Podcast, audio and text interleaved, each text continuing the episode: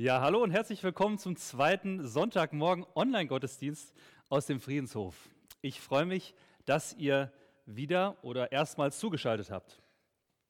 Ihr könntet jetzt ja auch mit einem Klick äh, auf euren ähm, ja, super Hightech-Gottesdienst schalten, mit eurem super Star-Prediger und mit der äh, mega Hammer-Lobpreis-Band oder so. Aber trotzdem, ihr habt ähm, jetzt hier in den kleinen gemütlichen Friedenshof geschaltet. Wir versuchen natürlich auch, ein bisschen was dazu zu lernen und wir haben auch versucht, technisch ein bisschen was besser zu machen als letzte Woche. Man kann sich jetzt über einen Chat zuschalten und äh, wir haben auch Musik heute dabei. Und ähm, leider dürfen wir die Texte nicht live einblenden. Vielleicht hat es ja der ein oder andere geschafft, ähm, die Texte ja, sich zu besorgen. Ich hatte vorher eine E-Mail e herumgeschickt an unseren Mailverteiler. Wir haben den Ablauf etwas verändert und wollen wirklich mehr Gottesdienst feiern. Aber letztlich geht es auch nicht darum, was jetzt besser funktioniert und was noch toller sein könnte, sondern letztlich geht es einfach darum, dass wir Gott heute begegnen dürfen, dass wir mit ihm in Verbindung treten. Und er ist bei euch im Wohnzimmer oder am Küchentisch genauso wie hier bei uns im Friedenshof. Wir brauchen sein Wirken und ja, danach strecken wir uns aus, danach sehen wir uns nach seinem Eingreifen. Gerade jetzt, wo wir merken, wie zerbrechlich alles ist. Wir können versuchen, so im Gottesdienst auch ja, Abstand zu halten. Wir haben hier so Markierungen überall, dass wir versuchen, auch auseinander zu bleiben. Und ähm, wir können auch den Raum verlassen, während dann die Band auftritt, können wir rausgehen, aber letztlich sind wir auf seine Bewahrung angewiesen, auf Gottes Bewahrung angewiesen. Und wenn uns die menschliche Nähe vielleicht manchmal fehlt zurzeit, hat Gott uns zugesagt, nicht auf Abstand zu gehen. Und deshalb wollen wir zu ihm kommen und wollen Gottesdienst feiern. Im Namen des Vaters und des Sohnes und des Heiligen Geistes. Amen. Und deshalb freue ich mich jetzt auf unser erstes Lied, das so diese Sehnsucht nach Gottes Nähe und nach Gottes Eingreifen in dieser Krise ausdrückt. Es ist das Feiert Jesus 3, Nummer 108. Es heißt Psalm 13, Wie lange noch? How long, O Lord? von Brian Dirksen.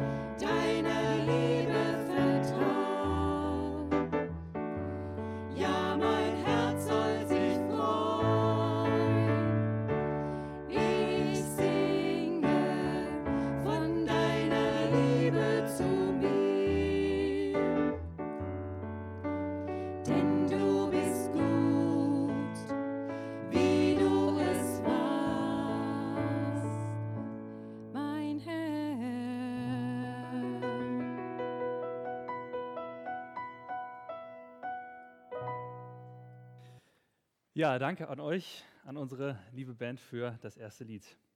Ja, ich habe es ebenso in einem Nebensatz erwähnt, dass wir vorab eine Mail verschickt haben an unseren Gemeinde-Mailverteiler. Und ähm, wer dort in diesem Mailverteiler noch nicht drin ist, der kann sich gerne ja, darin aufnehmen lassen und ähm, einfach eine Mail schreiben an info.friedenshof.de und dann nehmen wir ihn mit in den Verteiler. Da gibt es also Nachrichten, Infos aus unserer Gemeinde zu den Online-Gottesdiensten, aber auch einfach Ideen, wie wir uns in dieser schwierigen Zeit ähm, gemeinsam unterstützen können. Wir hätten in der letzten Woche eigentlich Jesus Haus hier gehabt. Eine Woche geniale Abende für junge Leute. Ich habe extra meine Jesus Haus Socken angezogen heute Morgen hier. Und äh, wir haben dann Bernd Falzer gefragt, ob er uns dann diesen Sonntag passend so zu den vergangenen Tagen das Ganze heute im Dialogstil gestalten könnte. Sprich, wir lesen gemeinsam Bibel und ähm, tauschen uns dann miteinander und mit dem Verkündiger dann darüber aus. Jetzt ist natürlich alles ein bisschen anders als geplant, aber wir haben gesagt, wir wollen es auch online probieren. Und ich freue mich, dass Bernd heute trotz Corona zu uns gekommen ist. Und ähm, ich will vorab ein bisschen noch was sagen zum Dialogkonzept. Als erstes würde Bernd uns eine kleine Einführung geben. Dann lesen wir zusammen in der Bibel den Text. Erst liest ähm, Bernd diesen Text vor. Wir werden ihn auch einblenden dann in der Basisbibelübersetzung. Wenn ihr eine Bibel in der Nähe habt, dann auf jeden Fall ranholen, damit ihr den kompletten Text vor euch habt. Und ähm, dann, wenn, dann, wenn die komplette Geschichte einmal vorgelesen wurde, dann hat jeder Zeit, die ganze Geschichte noch einmal für sich zu lesen. Weil manche Details sind beim ersten, beim ersten Überblick vielleicht gar nicht so auf den ersten Moment zu verstehen oder auch, ja, es ist eine gute Chance, dann auch nochmal sich Dinge bewusst zu machen und dass einem Dinge auffallen. Danach, wenn ihr nicht alleine sein solltet von dem Bildschirm, könnt ihr euch natürlich dann auf eine, ja, auf, könnt ihr euch darüber unterhalten und dann euch vielleicht auf eine Entdeckung, auf ein Statement, auf eine Frage einigen, die dann wichtig ist für die Nachhakrunde. In der Nachhakrunde könnt ihr Fragen oder Statements in den Chat stellen. Und äh, dann können wir also darauf eingehen. Dann wird Bernd in der Nachhakrunde sich diesen Fragen versuchen zu stellen. Er wird versuchen, die kurz und bündig zu beantworten, sodass wir etwas ja, für unser Leben davon haben. Und wenn er mal nicht weiter weiß, dann äh, gibt es normalerweise einen Blitzableiter. Ähm, das ist immer eine Person, die spontan dazu bestimmt wird äh, aus dem Raum. Allerdings, wenn ich mir jetzt hier die leeren Stühle so angucke, bleiben dann nicht so viele Leute übrig, außer mir. Also, Bernd, ich hoffe, dass du äh, alles gut beantwortest, damit ich mich nicht blamieren muss. Und ähm, ja, und am Ende der Nachhakrunde sagt Bernd noch einen Punkt, der ihm persönlich an dem Text wichtig geworden ist. Und wir machen uns, wir machen uns bewusst, was wir von diesem Gottesdienst, wir persönlich von diesem Gottesdienst vielleicht mitnehmen möchten. Ja, soweit zum Dialogmodell. Und jetzt freue ich mich, Bernd Falzer hier einmal vorzustellen. Bernd, ich finde es stark, dass du gekommen bist. Und ähm, wir wollen dich kurz ein ganz bisschen kennenlernen. Du wohnst in Schauenburg, habe ich gelesen. Yes. Und du bist wahrscheinlich äh, viel zu Hause momentan. Ja, die Großstadt, wo das Dorf Kassel nebendran liegt, genau. Äh, ich bin viel zu Hause, so wie alle anderen auch. Ähm, ist genau. es sehr langweilig da bei dir momentan? Äh, bestimmt nicht. Also wir versuchen irgendwie Home Teaching, Homeschooling, Homeworking, alles zu verbinden. Ich würde sagen, es ist was los. Ja, genau. Ähm, wenn du ähm, daheim bist, du bist, machst wahrscheinlich momentan viel Homeoffice. Wenn du jetzt kein Homeoffice hättest, wo würdest du dich denn dann rumtreiben eigentlich? Jetzt ist es tatsächlich so, dass ja auch Jesus Haus wäre, ja, so wie manche Evangelisten, äh, die jetzt keine Woche haben, so ist es bei mir auch. Und ansonsten hätte ich ein paar Schulungstage, Verkündigungstage und klar, in der EC-Zentrale bin ich auch immer wieder, aber überwiegend bin ich jetzt im Homeoffice, genau, so wie alle anderen auch. Ähm, und habe einerseits ein bisschen Zeit geschenkt bekommen. Ich finde, man kann die auch nochmal kreativ anders nutzen. Gehe auch heute noch ein bisschen bei der Predigt drauf ein. Und auf der anderen Seite, wie gesagt, kommen andere Herausforderungen auf einen zu und äh, es ist wirklich spannend. Du hast in den letzten Jahren hast du immer wieder versucht, äh, mich zu motivieren, mal beim Kasseler Marathon äh, mitzulaufen. Das ist mir leider nicht gelungen. Woran Ja. liegt das? Christian? Ja, ich bin ein bisschen zu faul, glaube ich. Aber Okay. jetzt würde mich ja interessieren, wie viele Klorollen würdest du mir in diesem Jahr bieten, dass du mich vielleicht in diesem Jahr überzeugen könntest, äh, mal mitzulaufen bei deiner Staffel? Ja, das ist natürlich jetzt der Running Gag. Äh, gar keine? Gar keine. Also ich würde einfach sagen, du kriegst zum faul, Schluss weißt du, ne? eine Marathon-Medaille. so wie alle anderen auch. Okay. Reicht ja. das? Naja, Die okay, also Klopapierrollen lassen wir, überlassen wir denen, die es wirklich brauchen. ich, ich überleg's mir mal. Okay. Ja, schön, dass du da bist. Und ähm, das Thema heißt heute, ich glaube, also zweifle ich, Fragezeichen oder Ausrufezeichen. Ich bin gespannt, auf gleich und ähm, ja, möchte noch für dich und für den Gottesdienst beten. Vater im Himmel, ich danke dir, dass du jetzt hier bist. Und ich möchte dich bitten, dass du uns jetzt wach machst, damit wir hören können, was du uns sagen willst. Bitte gib uns deinen Heiligen Geist und befähige du den Bernd, dass er uns die Dinge gut erklären kann und uns auf die Punkte gut hinweisen kann, die du uns sagen möchtest. Amen. Amen. So, wir beide gehen jetzt noch mal kurz raus und machen Platz für die Band und die wird uns Befiehl du deine Wege spielen.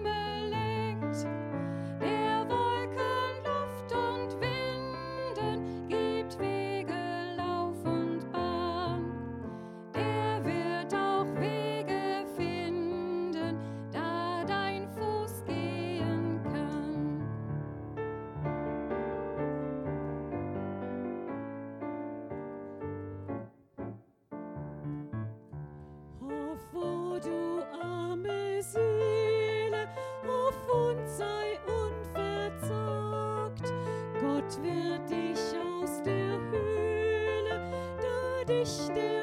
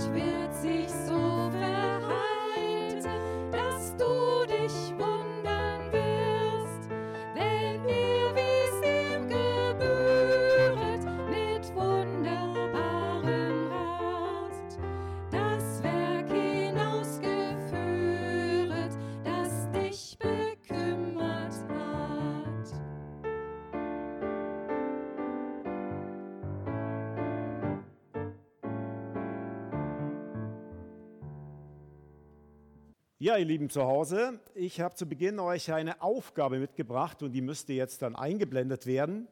Eine Challenge sozusagen, Neudeutsch. Ähm, Die Aufgabe besteht darin, dass ihr die neun Punkte, die ihr jetzt sehen werdet, mit vier geraden zusammenhängenden Linien verbindet, ohne einmal abzusetzen. Das macht ihr natürlich jetzt nur, ähm, indem ihr euch das vorstellt. Ihr dürft gerne auf eurem Bildschirm auch schmieren, wenn ihr das wollt, aber ich würde es euch nicht raten. Vielleicht habt ihr ja auch ein iPad und dementsprechend könnt ihr das auch machen. Neun Punkte mit vier Linien, die gerade sind, zusammenhängend, ohne abzusetzen, zu verbinden. Das ist die Challenge. Manche von euch kennen ja vielleicht die Aufgabe. Nehmt euch der trotzdem nochmal an und schaut mal, ob ihr das, wenn ihr zusammen auch zu Hause guckt, als Familie, das hinbekommt. Habt ihr was rausgefunden?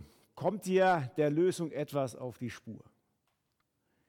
Wenn wir jetzt hier gemeinsam wären, dann könnte man das sehr interaktiv machen. So macht das jetzt einfach jeder für sich und wir blenden euch mal die Lösung ein. Das ist sehr spannend, wenn man sich dieses äh, Bild anguckt, dann merkt man, bei dieser Denksportaufgabe kommt man zur Lösung nur, wenn ich über das Quadrat hinaus denke. Der Engländer sagt dazu, thinking outside the box. Mal über den Rahmen hinausdenken. Warum ist diese Aufgabe für den einen oder anderen von uns herausfordernd? Zumindest wenn wir das erste Mal machen, dann müssen wir doch ein paar Denkschleifen gehen, bis wir zur Lösung kommen. Erstens glaube ich, ist es eine Herausforderung, weil der Mensch im Allgemeinen und der Deutsche im Besonderen etwas sicherheitsbedürftig ist, es ihm schwerfällt, aus dem Rahmen auszubrechen. Ein Unternehmensberater sagte mal über die Deutschen, der Deutsche wolle lieber das bekannte Unglück als das unbekannte Glück. Man könnte heute jetzt ganz aktuell zugespitzt sagen, der Deutsche will lieber die bekannten Partys im Park, trotz Corona-Pandemie, als das unbekannte Glück, Hashtag, wir bleiben alle zu Hause. Wir sind herausgefordert, anders zu denken. Und diese Challenge macht das deutlich, sowohl mit Blick auf unsere aktuelle Situation gerade, als auch mit Blick auf das, was wir heute mit euch vorhaben. Wer gewohnte Muster aufbrechen möchte, der muss über die üblichen Grenzen hinausgehen.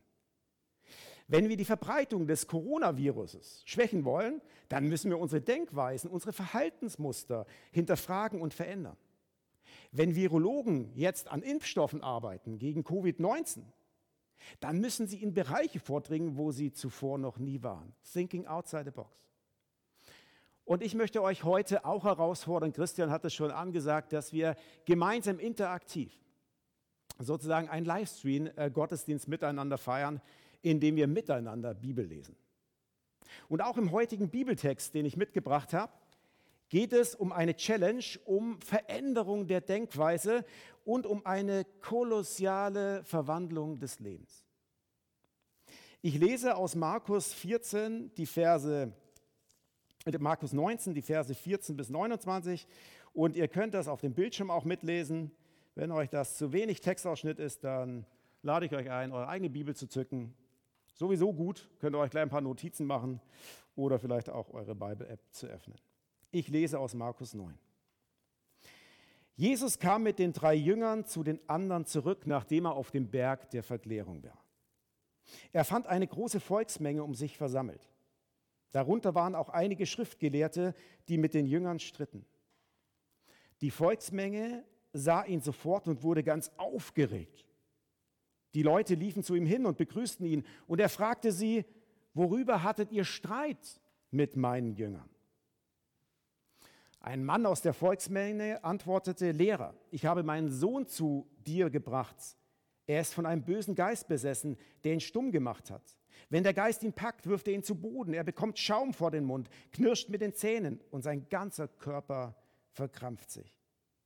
Ich habe deine Jünger gebeten, dass sie den Geist austreiben, aber sie konnten es nicht. Da antwortete er ihnen, was seid ihr nur für eine ungläubige Generation? Wie lange soll, wie lange muss ich noch bei euch bleiben? Wie lange soll ich euch noch ertragen?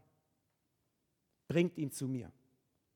Und sie brachten den Jungen zu Jesus. Sobald der Geist Jesus sah, schüttelte er den Jungen durch heftige Krämpfe. Er fiel zu Boden, wälzte sich hin und her und bekam Schaum vor den Mund. Da fragte Jesus den Vater, wie lange hat er das schon? Er antwortete von klein auf. Eine ungemeine Tragik. Der böse Geist hat ihn auch schon oft ins Feuer oder ins Wasser geworfen, um ihn umzubringen. Wenn du kannst, dann hilf uns. Hab doch Erbarmen mit uns. Jesus sagte, was heißt hier, wenn du kannst? Wer glaubt, kann alles. Da schrie der Vater des Jungen auf, ich glaube, hilf meinem Unglauben.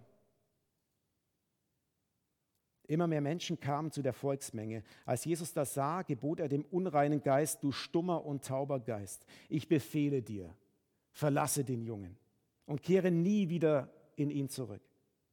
Da schrie der Geist auf und schüttelte den Jungen durch Krämpfe hin und her, dann verließ er ihn.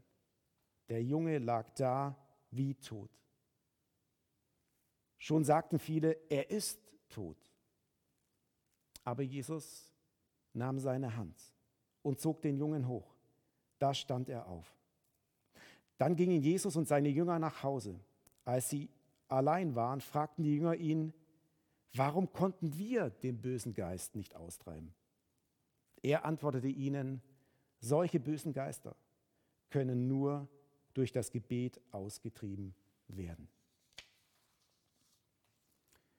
Soweit der heutige Bibeltext. Ja, eine Herausforderung. Kein Bibeltext, den man sich vielleicht freiwillig raussucht. Manche Heavy Bible User und Menschen, die sich regelmäßig in Gemeinden bewegen, wie dem Friedenshof, wissen, das ist ja der Text rund um die Jahreslosung. Und ich dachte mir so irgendwie bei der Vorbereitung dieser Predigt, die Jahreslosung, die passt. Ich glaube, hilft meinem Unglauben. Wie viele Leute würden das jetzt eigentlich als ihr Bekenntnis gerade äußern? Ich glaube, hilf meinem Unglauben. Ich habe gar keine Ahnung, was da alles auf uns zukommt. Und wir stellen uns diesen Text mal heute gemeinsam. Jetzt seid ihr dran. Jetzt habt ihr die Zeit zu Hause oder du alleine, da wo du jetzt bist, diesen Text noch einmal zu lesen, eigene Entdeckungen zu machen.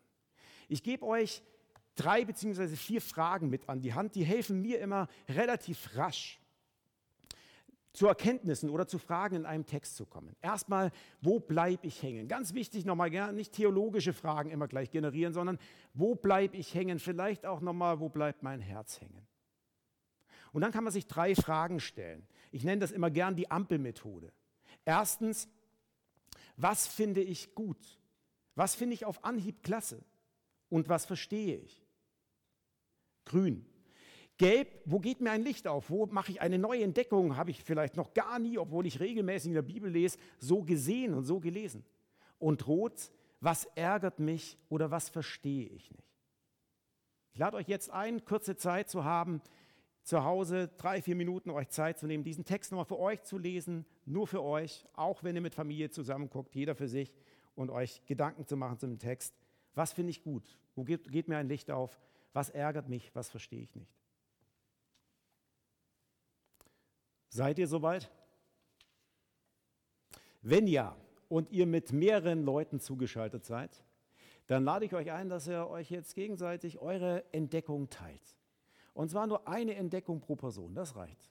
Achtet darauf, dass es nicht viele Monologe gibt, sondern dass jeder zum Wort kommt, zu Wort kommt und ihr zum Schluss euch verständigt auf eine Frage oder ein Statement, das ihr gerne im Chat ähm, teilen könnt. Wenn du alleine zugeschaltet bist, dann leg dich jetzt auf eine Frage, auf ein Statement fest und teile es mit uns. Gerne im Chat. Christian wird das ganz genau verfolgen, wird mir dann eben auch die Fragen stellen. Ich versuche kurz und bündig darauf zu antworten. Wenn ich keine Lösung habe, dann werde ich den Ball weiterspielen an Christian oder aber wir werden uns im Nachgang einen Gottesdienst schlau machen. Ist ja jetzt bei der digitalen Form auch gar kein Problem und werden euch die Antwort noch zuspielen. Jetzt aber kurze Zeit nochmal dass ihr miteinander, wenn ihr zusammen seid, eure Entdeckungen teilt. Jeder eine Entdeckung. So, wenn ihr jetzt zu Hause zusammensitzt mit Familie oder Freunden, dann auf Abstand gehen und äh, gerne aber eure Entdeckung teilen und euch auf einen Punkt für die Nachhakrunde festlegen. Christian, geht was ein? Oh ja, hier kommt ganz schön was. Da geht was zusammen. Um die Ecke hier. Super. Genau. Dann machen wir es jetzt so, dass äh, Christian mir ein paar Fragen stellt oder Statements. Statements lassen wir einfach so stehen. Gell? Also ich werde das auch nicht kommentieren, auch Christian nicht, sondern es ist einfach eine Aussage, die für euch wichtig geworden ist. Die werden wir so zwischendrin immer wieder reinspielen, aber vor allem geht es uns auch um Fragen.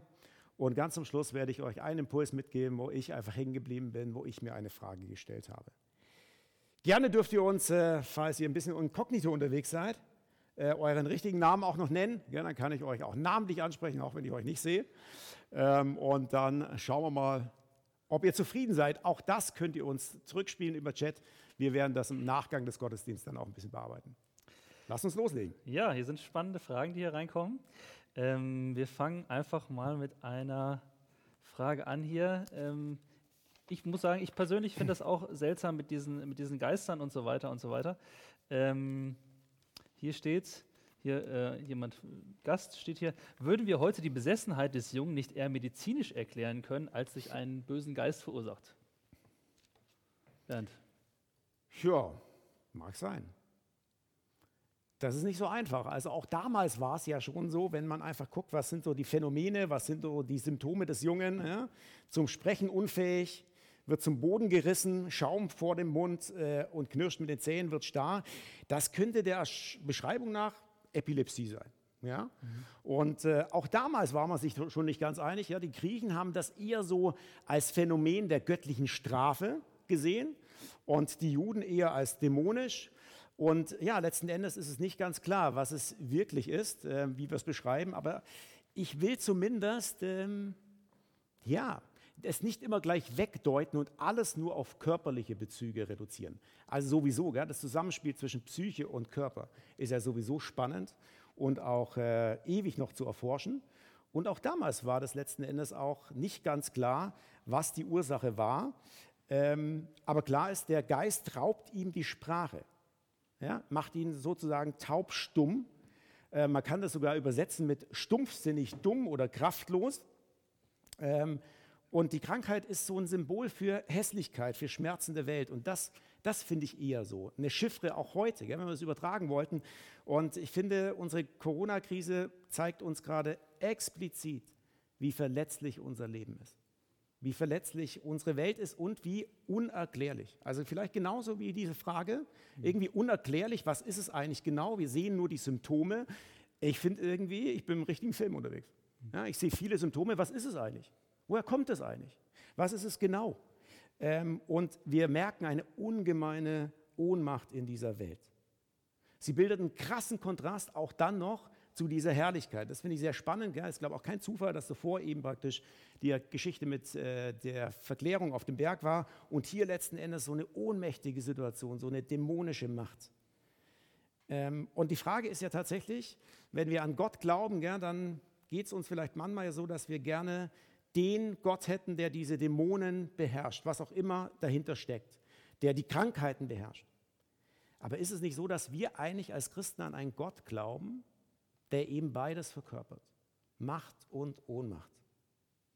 Der ganz ohnmächtig außerhalb der Stadtmauern Jerusalems, auf der Müllhalde damals von Jerusalem, auf Golgatha, gekreuzigt wird, ohnmächtig, grausam. Und diese Ohnmacht, äh, wie gehen wir eigentlich damit um? Wie gehen wir damit um, das auch mal auszuhalten, dass wir nicht alles erklären können? Vielleicht mal so viel dazu. Ich hoffe, das geht einigermaßen so in deine Richtung. Ähm, hier, steht, hier steht ähm, alles ist möglich für den, der glaubt.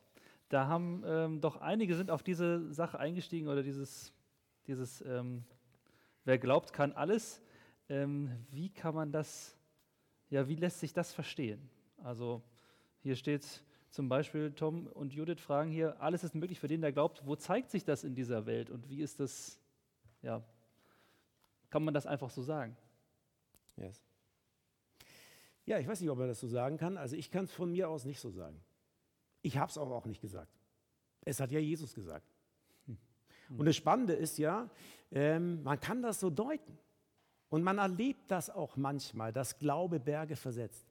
Aber die Frage ist ja in dieser Geschichte, und das finde ich so spannend, das sieht man in der Antwort des Vaters, um welchen Glauben geht es hier eigentlich?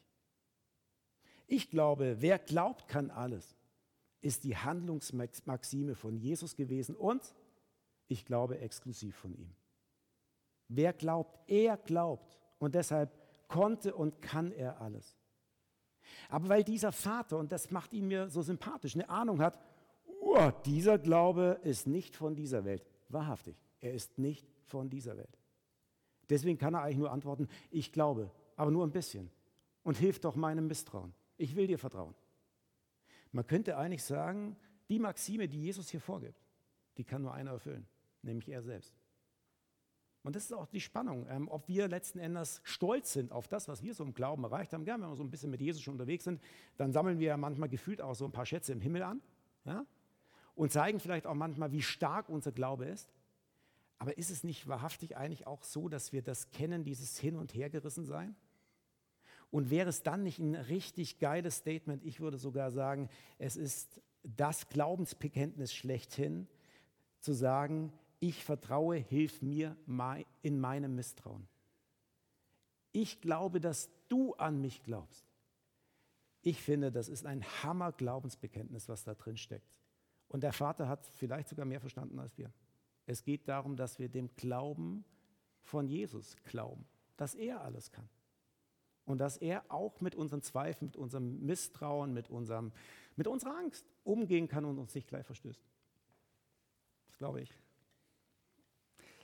Ähm, hier erscheint ja Jesus sehr genervt, steht hier. Also ist jemandem aufgefallen. Und ähm, Hannah fragt, was haben die Jünger eigentlich falsch gemacht? Also wieso sind die so genervt und was haben die, also haben die irgendwie ein falsches Gebet gesprochen oder was? Oder haben die das ganz, also was ist, was ist da los? Warum reagiert Jesus so komisch? Ja, ähm, das ist schon mal spannend, dass er da ziemlich krass äh, aus der Haut fährt eigentlich. Und mhm. manchmal denkt man irgendwie so mit den, unserem Kuschelbär Jesus, je nachdem, was für ein Bild wir haben, passt es ja nicht ganz so. Gell? Überstimmt das, äh, stimmt das nicht so passend überein.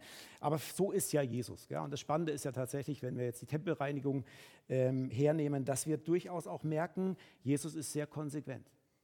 Und Jesus, ich glaube, ist konsequent, weil er um uns ringt.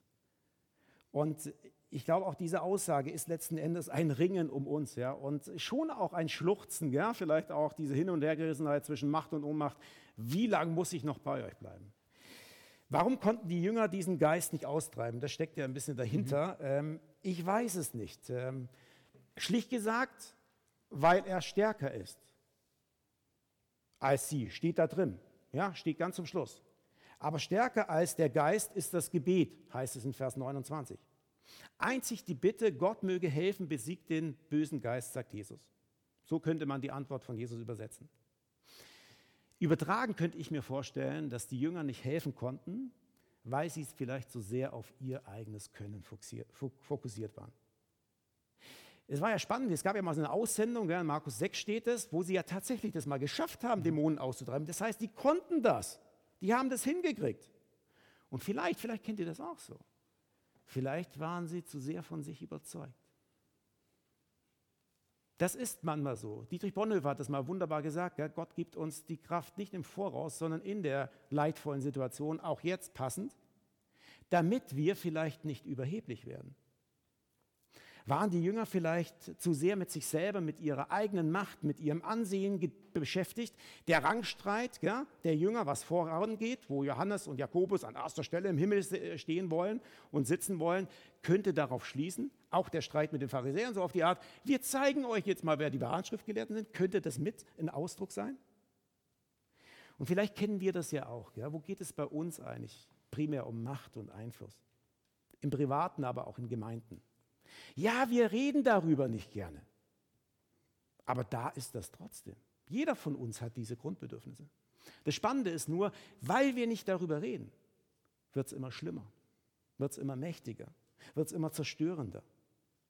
Sie kommen bei uns subtil daher, indem wir mit falscher Demut vielleicht sagen, alles für den Herrn. Gell? Und da muss man aber ehrlich mal fragen, für welchen Herrn denn? Für den Herrn Jesus oder den Herrn Pfalzer? Das bin ich. Und wenn ich nur ein Problem damit habe, dann lasst gerne meinen Namen als Platzhalter drin. Aber wenn ihr eine Ahnung habt, dass es bei euch auch manchmal eine Rolle spielen könnte, dann überlegt doch mal, wie das bei euch ist, was euch antreibt. Geht es euch um Jesus oder um euch, um eure Bedürfnisse? Kann es sein, dass in unserer Mitarbeit manchmal um Schulterklopfer geht, um Applaus, Applaus, um im Mittelpunkt stehen? Ja klar, Applaus ist okay und schön. Doch wenn es zum Hauptmotiv deines Engagements wird, wird unser Leben kraft- und fruchtlos. Und das ist genau das, was die Jünger erleben. Es ist fruchtlos. Vielleicht dachten sie, bei Gott geht es um Erfolg. Nee, bei Gott, in Gottes Reich geht es um Frucht. Und Frucht kann ich nur bringen, wenn ich durchlässig bin für Gott. Wir machen als Christen deswegen nichts für Gott. Wir machen es auch nicht anstelle von Gott. Wir machen es sogar nicht nur primär mit Gott, sondern wir machen es, indem wir durchlässig werden für ihn. Er macht es durch uns. Der Christus in uns. So wie Jesus einmal sagt, ich bin der Weinstock, ihr seid die Reben. Wer in mir bleibt und ich an ihm dran, der bringt viel Frucht. Vielleicht war das der Grund, dass sie gedacht haben, wir kriegen das selber hin. Gebet hat große Macht, schreibt hier Kutscher. Ähm, das schreiben nochmal einige hier. Gott das ist eine Kollegin, ja? Genau, Moni Schwarzer, Gott ist der, der wirkt, ich kann nicht, er kann. Genau, das ist nochmal so ein Statement, das, was das nochmal unterstreicht. Ähm, wenn wir noch Zeit haben für eine Frage hier. Sally fragt, hilf meinem Unglauben. Ist der jetzt wirklich geheilt? Wer jetzt? Der Unglaube oder der Junge? Äh, Der Junge, der Junge, denke ich. Ja. Ob der wirklich geheilt ist? Äh, ich glaube ja. Also, es ist jetzt die Frage, ob man irgendwie die Autorität dieser Schriftstelle äh, anzweifelt. Kann man durchaus. Ich tue es nicht. Ähm, nee, ich glaube, er ist äh, geheilt. Das Spannende ist natürlich auch nochmal dieses Bildhafte. Gell? Vielleicht ist es das auch nochmal, wo du ein bisschen drauf eingehen möchtest. In Vers 27 steht, aber Jesus nahm seine Hand und zog den Jungen hoch. Da stand er auf. Und dieses stand er auf heißt im Griechischen Egeiro. Und Egeiro ist das Wort für Auferstehung im Neuen Testament. Also eigentlich ist es ein Vorgriff auf das, was wir in Ostern erlebt haben, was Jesus für uns getan hat, den Tod zu besiegen. Die dämonische Macht ist besiegt. Und ja, das glaube ich tatsächlich. Und deswegen glaube ich, dass die Geschichte auch stattgefunden hat. Und was aber noch viel wichtiger ist, ich glaube, dass es in Ewigkeit genauso sein wird. Dass wir jetzt in dieser Zwischenzeit leben, in dieser Zerrissenheit, wie der Vater ja auch, ich glaube, aber hilft doch das, was dagegen spricht, zu besiegen. Aber es wird mal so sein, so wie der Junge das exemplarisch erlebt hat, dass wir alle, ein für alle Mal, von Jesus hochgezogen werden, nicht mehr fallen. Dass er uns die Krone richtet, ein für alle Mal. Und dass wir nicht mehr hinfallen. Dass wir auferstehen in Ewigkeit. Ja, hier schreibt Weike, mir ist heute zum ersten Mal der Vers 27 aufgefallen. Jesus reicht dem Jungen seine Hand und hebt ihn auf. So, was du sagtest mit diesem Egairo, dieses Hochheben. Hm. Ja, hier sind noch ganz, ganz viele Fragen und Wollen wir Statements. noch eine machen? eingegangen. Wollen, wollen wir noch eine machen? Also für mich ist okay. Ja, wenn ihr noch Lust Ja, das geht schon. Ja? Okay. Ähm, hier schreibt Astrid die Stelle, was heißt hier, wenn du kannst? Ähm, wer glaubt, kann alles, gefällt mir sehr gut, weil sie zeigt, dass Jesus Humor hat und schlagfertig antwortet. Ja, das finde ich auch sehr. Das ist cool. Das ist auch klasse. Ja. Und hier fragt Matthias, dürfen wir die Jahreslosung auch schreien? Auf jeden Fall sollten wir das tun. Es gibt ja verschiedene Aktionen, zum Beispiel um 12 Uhr, ja, dass wir irgendwie alle gemeinsam uns kurz Zeit nehmen fürs Gebet. Oder um 18 Uhr, glaube ich, irgendwie Balkon singen. Der Mond ist aufgegangen, hat, glaube ich, EKD initiiert. Warum sollten wir nicht einfach mal rausgehen und gerade in unserer Situation schreien, ich glaube, hilf mein Unglauben. Oder ich will dir vertrauen und besiege das Misstrauen in mir. Weil das ist letzten Endes die Intention dieses Satzes. Und wenn es mal rausgeschrien ist, dann ist es eben auch draußen und verliert Kraft und Macht in uns. Ich weiß nicht, ob ihr das so kennt. Alles, was wir so in uns hineinfressen, das verselbstständigt sich manchmal so unbewusst und dann beschäftigt das einen und gewinnt ungemein viel Macht und Einfluss auf unser Leben. Ich gehe ja gerne joggen, wie ich vorhin Christian schon erwähnt habe, und ähm, ich mache das gerne so, dass ich beten jogge oder joggen bete und dann auch Psalmen manchmal so vor mir her sage. Und wenn es dann so richtige Klagepsalmen auch sind oder Klagegebete sind, dann schreie ich das auch mal richtig raus, weil ich merke, wenn ich es rausschreie, dann ist es weg, dann lasse ich es auch los und dann geht es mir besser. Also, coole Frage zum Schluss. Ich würde sagen, lasst uns diesen Impuls aufgreifen und lasst uns es schreien. Ich glaube. Irgendwie. Und hilf meinem Unglauben. Ich glaube, dass dein Glaube, Jesus, reicht, dass ich immer an deiner Hand gehalten bin. Soweit mal. Danke für die tollen Fragen und äh, es ist Wahnsinn, was im Chat alles eingegangen ist. Ich werde mir diese Fragen mal in aller Ruhe nochmal angucken und für die nächste Predigtvorbereitung bin ich super gerüstet. Muss mir eigentlich keine Gedanken mehr machen, also zumindest keine Fragen mehr stellen, sondern nur noch Antworten dazu finden. Vielen Dank, dass ihr so super aktiv dabei wart. Christian war sehr gespannt und auch ein bisschen aufgeregt, ob da was eingehen wird. Ich würde sagen, das Experiment hat richtig gut geklappt. Vielen Dank alle Rie- Friedenshof-Teilnehmer und auch darüber hinaus cool, dass ihr dabei wart. Ich möchte zum Schluss euch noch ein Gedanke mitgeben, wo ich hängen geblieben bin, wo ich eine Frage hatte oder ich drüber gestolpert bin. Und zwar war das der letzte Vers, genauer genommen das Thema Gebet. Das Thema Gebet hat mich zum Nachdenken gebracht oder auch der Vers. Gell? Jesus macht ja nochmal deutlich, diese besondere Art des bösen Geistes, was auch immer das war, kann nur durch Gebet ausgetrieben werden, nachdem die Jünger fragen, warum sie es nicht konnten. Also muss das Gebet irgendwie eigentlich das Zentrale sein in dieser Geschichte. Und äh, ich habe so gedacht, wie ist es eigentlich bei mir in meinem Leben? Ist das Gebet das Zentrale in meinem Leben? Ist es meine Lebensquelle, meine Kraftquelle, woraus ich Energie kriege für mein Leben, für mein Glaubensleben, aber auch für meine Beziehung, für meine Aufgaben, für die Herausforderungen? Dieser Vers hat mich zum Nachdenken gebracht, äh, mal zu gucken, wie es eigentlich mit meinem Gebetsleben aussieht. Ich denke, wir sollten von Zeit zu Zeit so mal genauer einen Blick auf unseren Glauben werfen und auf das, was wir zu Hause so machen. Das Bibellesen, die stille Zeit, die Gebetszeiten. Vielleicht gibt es da Dinge, die schon immer so waren, die Gewohnheit geworden sind, doch mittlerweile kraft- und herzlos sinnentleert sind. Vielleicht sogar auch von Gott ablenken. Ich will nicht sagen, dass Gewohnheiten immer schlecht sind und wir jeden Tag aufs Neue alles, was wir tun, in Frage stellen sollten. Im Gegenteil. Wir brauchen Rituale, auch beim Beten. Aber von Zeit zu Zeit sollten wir das, was wir prüfen, was wir tun, prüfen und gucken, ob das wirklich auch zu uns noch passt, ob es noch lebendig ist, ob die Form noch unserer Beziehung zu Gott dient oder wir schon längst der Form dienen, ob wir damit nur um uns selbst kreisen.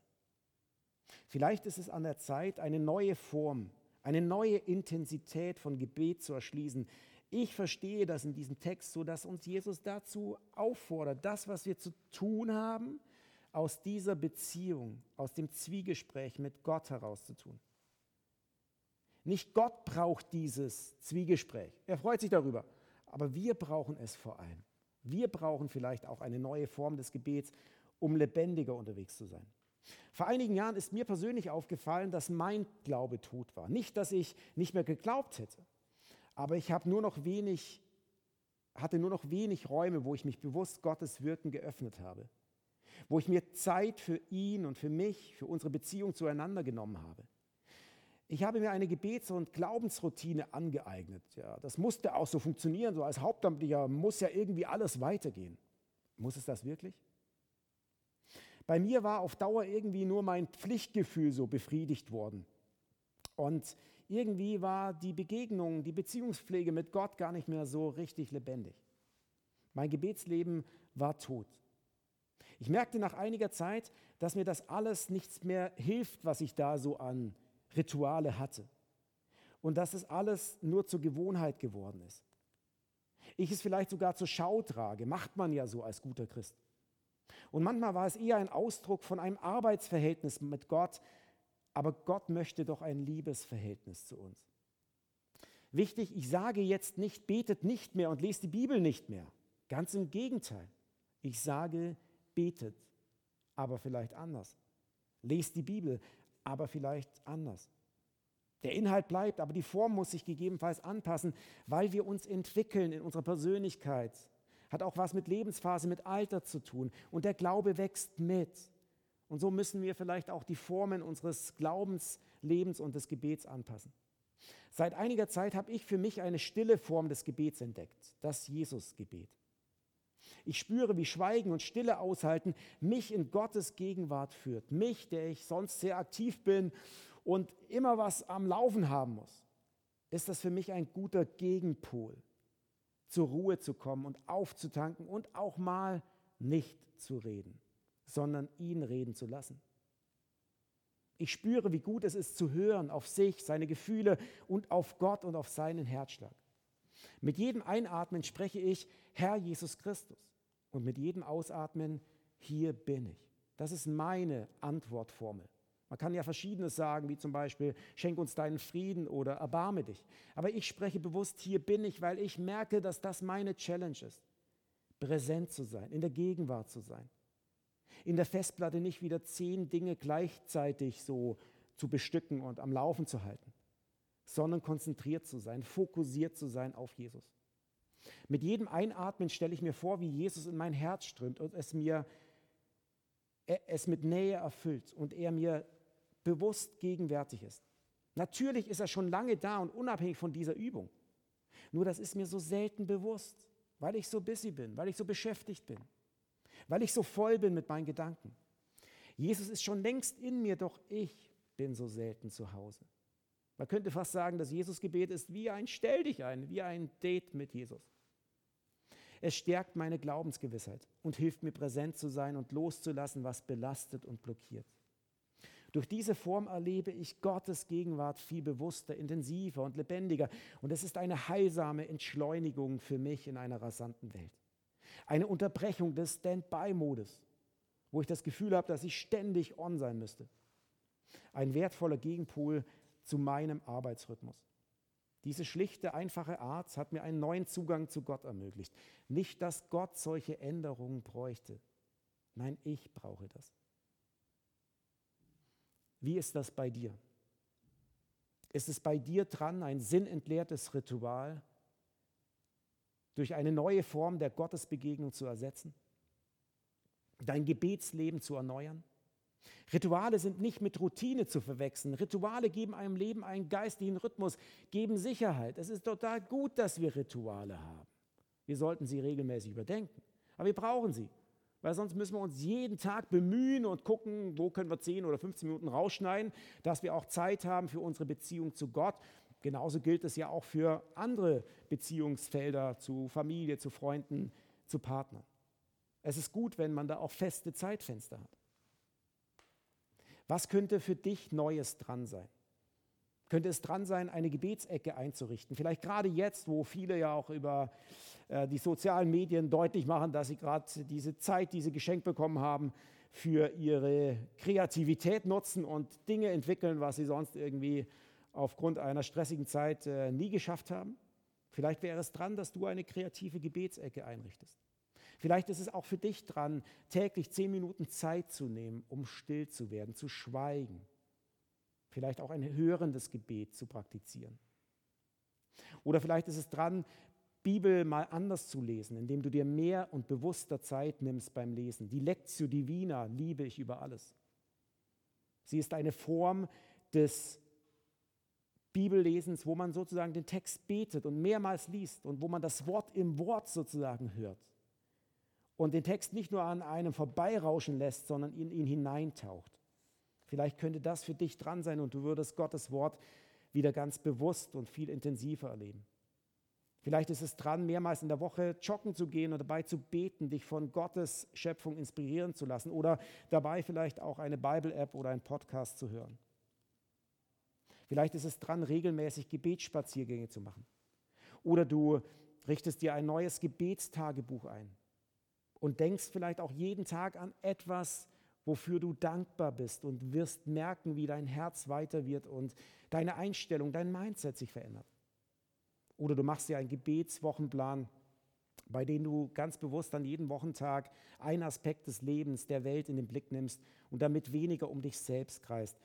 Wie gut wäre es jetzt gerade aktuell auch, dass wir einfach das im Blick haben, unsere Verantwortungsträger, all die Menschen, die schnell Entscheidungen treffen müssen und all die Menschen, die Berufe haben, die, wie man sagt so gerne, systemrelevant sind, dass die die Power haben, nicht ausfallen, nicht krank werden, dass wir genug Medikamente haben, beziehungsweise dass das richtige Medikament entwickelt wird. Oder du nimmst dir Lichtstrahlen als Hilfe zur regelmäßigen Bibellese und betest dafür, dass das Gelesene deinen Alltag beeinflusst. Wie auch immer, mach es mal anders. Das setzt neue Impulse und hilft, dein Gebetsleben zu erneuern. Die Formen haben alle eins gemeinsam. Sie werden kraftvoller, wenn du dir Zeit dafür nimmst. Wie wäre es, die plötzlich und steil verordnete Entschleunigung zu nützen und jetzt in dieser Zeit der Krise, aus dieser Krisenzeit auch eine Reduktionszeit zu machen und einen neuen Zugang zum Gebet für dich zu eröffnen. Menschen, die sich Stille vor Gott gönnen, gehen kraftvoller, kreativer und freier durchs Leben.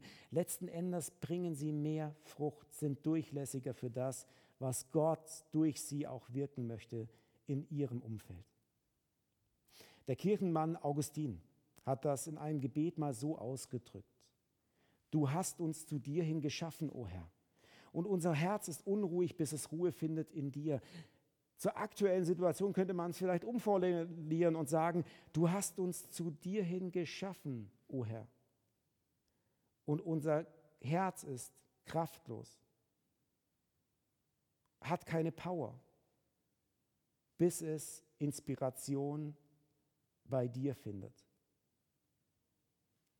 Ich lade euch ein, überlegt euch eine Form, die euch hilft, euer Gebetsleben zu stärken und vielleicht auch zu erneuern. Amen. Zum Abschluss des Impulses und unserer Dialogpredigt lade ich euch ein, zu überlegen, was euch wichtig geworden ist. Nehmt nicht alle Dinge mit und überfordert euch damit. Meistens ist es so, dass man sich dann einfach vor lauter Intensität gar keinen Impuls sich merkt, sondern nehmt euch eine Sache mit, einen Satz, einen Gedanken, vielleicht auch eine Frage, die ihr weiter bewegen wollt. Nimm dir jetzt im Stillen noch einmal einen kurzen Augenblick Zeit dafür, ein Punkt, ein Gedanke festzulegen, den du mitnimmst.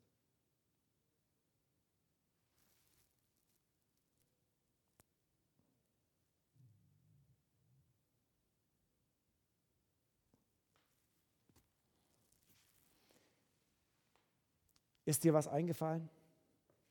Dann halte diesen Gedanken fest. Alles andere lass hinter dir.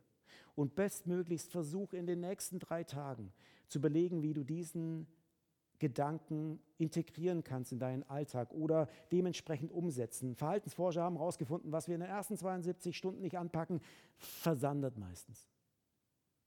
Ich glaube, uns allen ist etwas Zeit geschenkt worden in diesen Tagen. Wie wäre es, wenn wir diesen einen Gedanken versuchen, in unserem Alltag zu integrieren. Amen.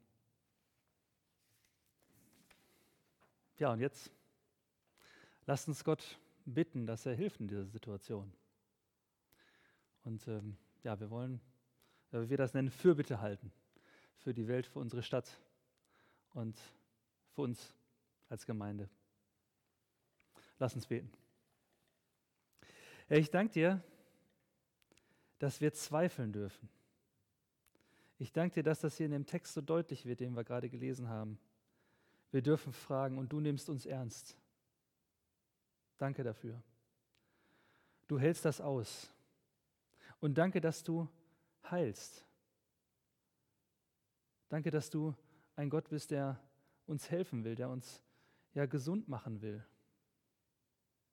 Und ich bitte dich für Menschen, die krank sind, dass du Heilung schenkst. Und jetzt gerade in dieser Situation, wo so viele Menschen auch Angst haben vor dem Virus und auch ja, viele Menschen auch erlebt haben, dass ja wie in Italien, dass auch keine Heilung eintrifft und Menschen sterben. Und da bitte ich dich, dass du Trost schenkst.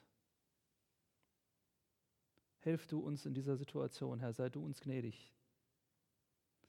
Wir bitten dich für Ärzte und Pflegekräfte, dass du sie ausstattest mit all dem, was sie brauchen, mit Kraft und mit, ja, mit Ausdauer, dass sie helfen können mit Weisheit. Wir bitten dich das auch für die Entscheidungsträger, die jetzt ja trotz Unsicherheit irgendwie reagieren müssen und besondere Entscheidungen zu treffen haben. Wir bitten dich ja ganz konkret stellvertretend für unsere Bundeskanzlerin Angela Merkel, wir bitten dich für unseren Ministerpräsidenten Volker Bouffier und für unseren Oberbürgermeister Christian Geselle. Hilf du ihnen, dass sie gute Entscheidungen treffen können. Wir bitten dich jetzt für Menschen, die umso mehr ja, sich alleine fühlen momentan, zu Hause isoliert sind und sich ja einsam sind. Bitte helf du, dass wir auch als Gesellschaft, wir untereinander ja trotzdem Kontakt halten können über Telefon und so weiter.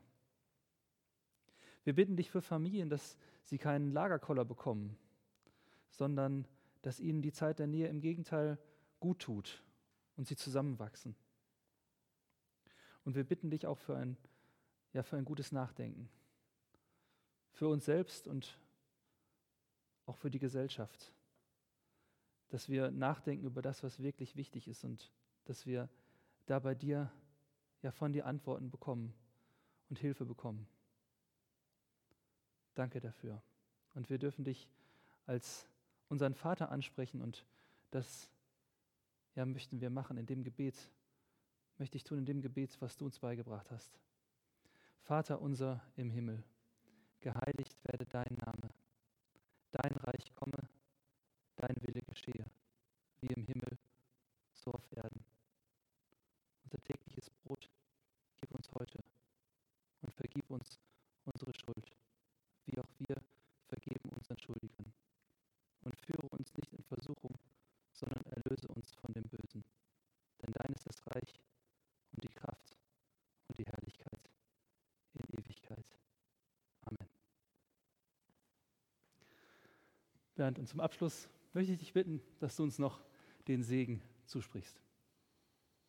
Ja, ich lade euch ein, dass wir uns alle unter den Segen Gottes stellen. Das könnt ihr zu Hause machen, wie ihr wollt. Ich finde es gut, wenn man aufsteht, vielleicht ein bisschen durchlässiger wird, auch für das, was Gott eingibt, aber jeder kann selbst so seine Haltung einnehmen. Ich gebe euch den Segen Gottes weiter. Es segne euch Gott, der Vater, der euch wunderbar und einzigartig erschaffen hat. Er begleite euch auf all euren Wegen, auch auf den eingeschränkten. Es segne euch Gott, der Sohn Jesus Christus, der euch hingeliebt hat zum Vater durch seinen Tod am Kreuz und der euch ewiges und erfülltes Leben schenkt durch seine Auferstehung. Und es segne euch Gott, der Heilige Geist, der euch beisteht und euch tröstet, gerade jetzt, und euch die Gewissheit gibt, dass ihr Gottes Kinder seid, bis in Ewigkeit. Amen. Danke, Bernd. Schön, dass du da warst. Und ähm, ja, ich freue mich über die vergangene Stunde und ähm, ich hoffe, ähm, euch hat es auch an den Bildschirmen, ihr konntet richtig mit dabei sein und ja, es, es, es mitfühlen und ähm, mitgehen bei dem Ganzen. Vielen Nächste Dank Woche- auch für die vielen Beiträge. Oh ja, Wahnsinn, genau, was im Chat Genau, also es ist unheimlich, Super. was hier alles aufgelaufen ist. Genau, genau. Vielen, vielen Dank dafür, fürs Mitmachen. Wir können uns nächste Woche wiedersehen. Da sind wir wieder online um 10 Uhr und wir freuen uns, wenn ihr wieder einschaltet. Toll, dass, ihr, dass wir so auch miteinander verbunden sein können. Und ich als Gast möchte mich auch bedanken bei den Technikern und all den Akteuren Oh ja. im Hintergrund. Wir können jetzt nicht schwenken, aber es ist der Wahnsinn, was die hier aufgebaut haben. Irgendwann mal dürft ihr das auch mal wieder sehen. Alles Gute. Tschüss. Tschüss.